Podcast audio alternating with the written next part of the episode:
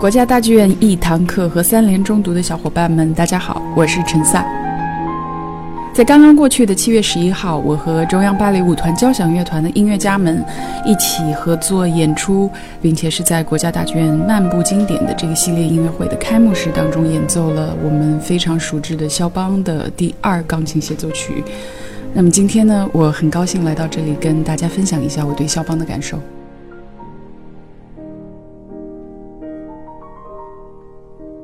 肖邦是可能是没有人会对他说 no 的一个作曲家，呃，可能原因很多，无论是气质还是音乐里面都有一种很迷人的复合性，嗯，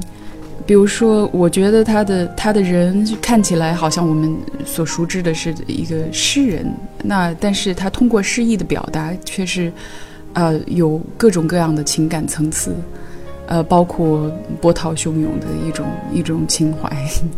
还有一些就是也大家熟知的，比如说花丛中的大炮等等，就是他音乐里的一种高贵的、自傲的，有一些时候是绝对就是矢志不渝的，甚至是可以。完全代替一种战争性的一种一种宣誓性的东西，我觉得这一些在他非常诗意和娇弱的外表下，或者说在他的一个大家所熟知的非常好听和动人和浪漫的一一种启发下，其实都是非常鲜明的存在的。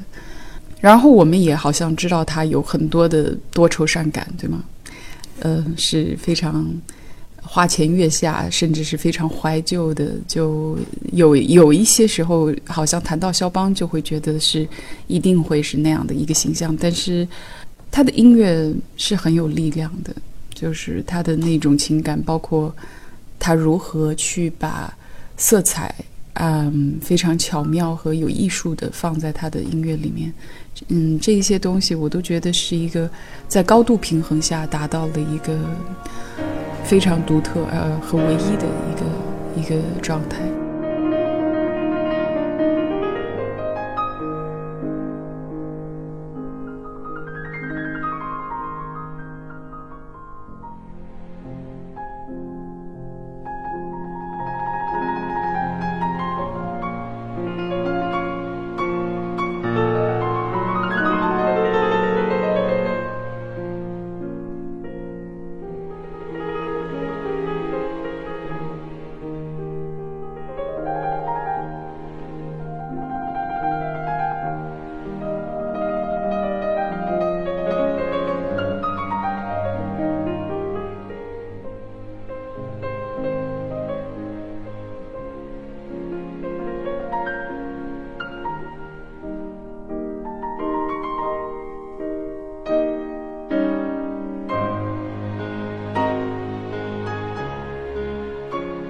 第二协奏曲，我觉得就是特别典型。呃，我觉得它这个跟呃第一首肖邦协奏曲不太一样，就是说整个，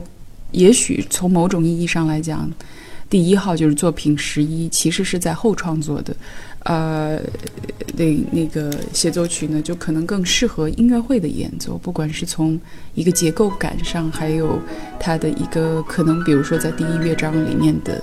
比较长的，能够被人记住的这个旋律，嗯，然后和非常嗯光彩的这样的一个结尾，第三乐章，好像这样看起来是更多在音乐会里的应该被呈现的样子。所以，呃，作品十一号的那一首 E 小调的协奏曲是他更经常被人演奏的，不管是在啊肖邦国际大赛上，还是说在音乐会里。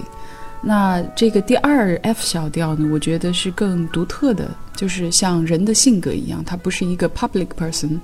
但是他可能是一个有自己性格的、有自己优点和缺点的这样的一个一个特质的一首作品。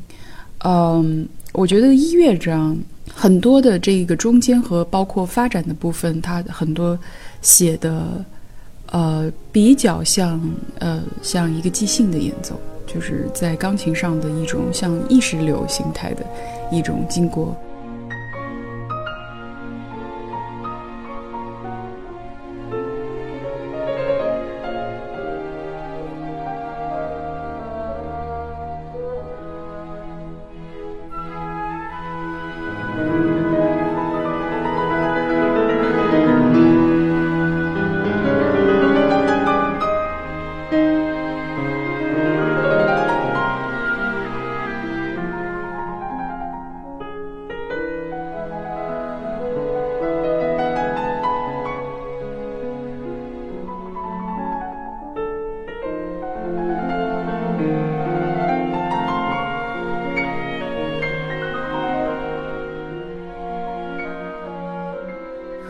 乐章是被大家非常喜爱的，或者说留给大家非常深刻的印象、不可替代的印象，可以说，啊，那就是有着一种啊无比的，嗯，难以言说的一种梦幻感，还有一种惆怅，还有一种，呃，有一种无奈，但是也有一种希冀。可是比较有特点的是，在第二乐章的中段部分，出现了一个类似于在歌剧里会出现的情况，就是像那个 recitative，一种宣叙调的，而且充满了那一种想要表达的欲望的那样的一种强烈的情感，呃，是非常具有戏剧性的。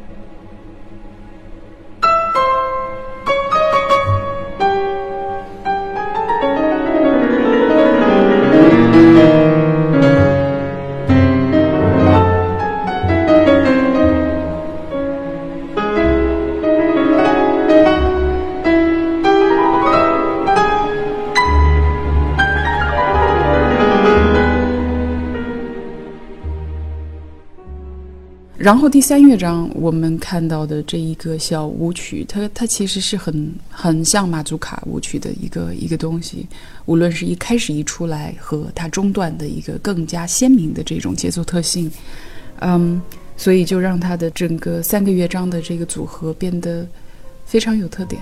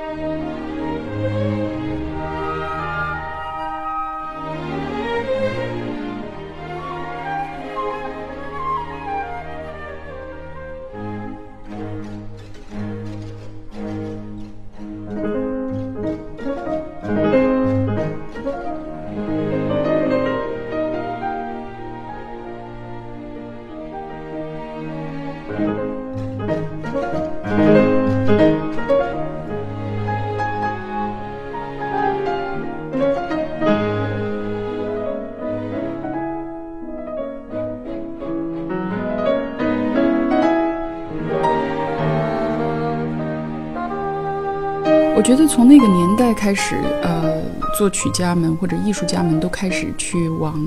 啊自己的这一个，就是自己表达自我的这一个方面去，呃，进化或者是去去发展。他们有足够的自由和足够的当时的那一种文化氛围，去这样做。呃，所以呃，年轻的肖邦，我觉得他当然是一个内心非常敏感、非常呃对爱情有着憧憬的这样的一个年轻人。所以他当时喜欢的、暗恋的这个这个对象是 opera singer。所以其实也有传闻说，他曾经也是很幻想，真的能够做嗯创作这个歌剧。可是没有能太能实现，包括其实他的管弦乐这一部分也并不是他的长项。像我们看到的钢琴协奏曲里面，我我觉得跟其他的，不管是莫扎特在他之前的莫扎特或者贝多芬，还是说在他同年代的李斯特、舒曼，或者在他之后的这一些作曲家们的钢琴协奏曲来讲，他的协奏曲更多的像是啊室内乐的这样的一个形式。嗯，很多的，就是乐团在演奏肖邦协奏曲的时候，总是觉得很无奈的，因为其实实质的他们能演奏的部分是比较有限。然后在中间，也就是好像是像一个说句呃比较大俗话，像捧哏的，就是好像就是总是在答应一声，或者在帮着附和一下。呃，有很多的部分都是交给钢琴来完成，所以有一些乐团总是很难融入他们自己乐手们在演奏和排练的时候，就会出现这样的情况，就是大家的配合可能是更多的一种对话式的。并不一定是像交响性的，比如说在这一点上，像 Brahms 就完全把钢琴协奏曲做成了一个带有钢琴的交响乐 这样的一个一个特点。所以他当时在写这个协奏曲的时候，是的确心里是有爱恋的，我们能够时时刻刻感受到。但是在在后来的一些作品里，这一个情感的因素，无论是恋爱的呃这种情感，还是说一种在异国他乡。嗯，虽然他受到在后来的法国巴黎社会，就是就是上层社会受到非常大的爱戴，他完全是天之骄子这样的一个角色，但是，嗯，我总觉得在他的作品里面看到有一种是完全属于他个人的一个东西，那个东西是一个，是一个他也不是非常愿意妥协去交给别人的，或者去融入一个他并不属于的一个地方。但是这个地方到底是法国还是说人间？这个我们可以 慢慢再想。就是他是从很小的时候从波兰离开，后来也没有再回去。但是其实巴黎社会在那个时候是一个非常迷人的、充满了各种生态的一个环境，啊，应该说不是一个无聊的地方。但是往往是在非常嘈杂的这种，比如说沙龙聚会和。啊，各种形形色色的这一些贵族啊小姐在穿梭，在围绕，这些中间我也不乏呃能够发现有很多他的这个作品是完全像是呃写给 nobody 的，but himself。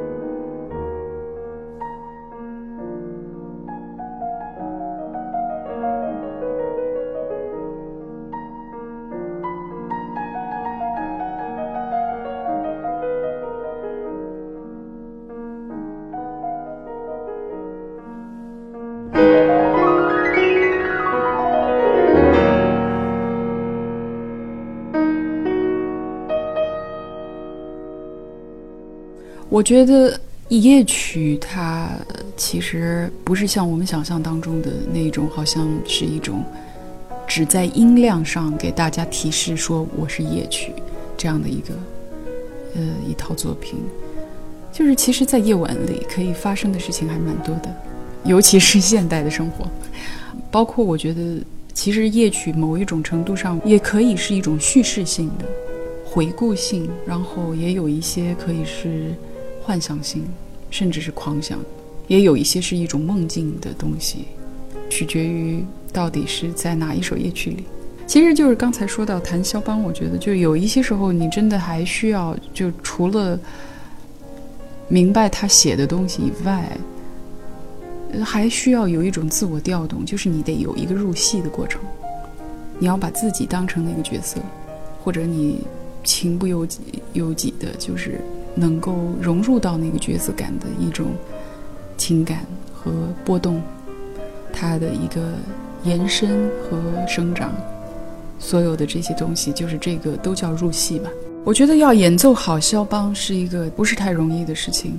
呃，因为除了一种最直观的，就是你需要运用你的直觉去感受它一个最，也许。就像一张白纸一样的去听它，然后你开始就需要进入一个比较理性的过程。无论这个是新学一首作品，还是说你在弹了一首作品很多很多次了，然后再捡回来要重新去演奏，我觉得它都需要一个你其实是对它的作品本身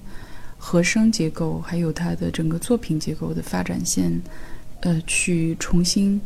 呃理解。去更新你对他的理解的这样的一个一个过程，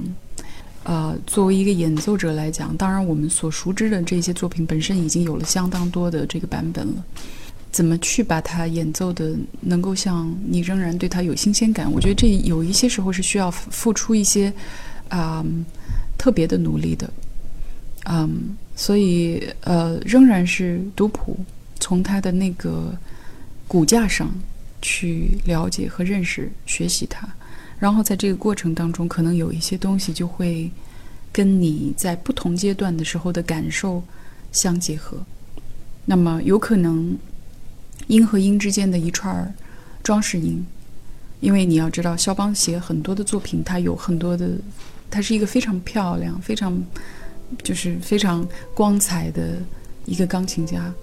啊，所以他有很多的时候就是那一种非常即兴式的一种装饰性的写法，像那一些东西，如果你只是弹的非常的缺乏意识、缺乏真诚，那那些东西听起来是非常不漂亮的，就是很 ugly，啊，有可能会显得过于的自大，有可能会显得过于的轻佻，有可能会显得过于的无关紧要。所以，在这个中间，你要找到一个特别合适的一个点，我觉得是他，比如说在重复的演奏他的作品之后，一个人需要去面对的一个难点。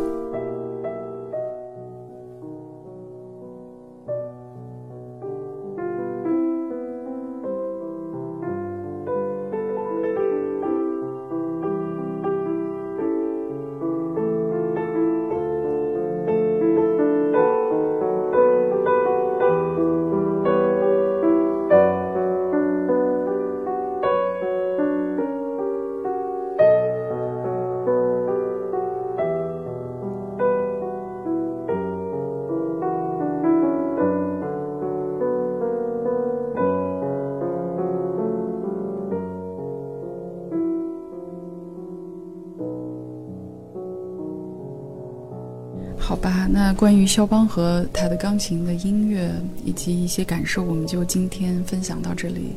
非常感谢大家的收听，下期一堂课再见。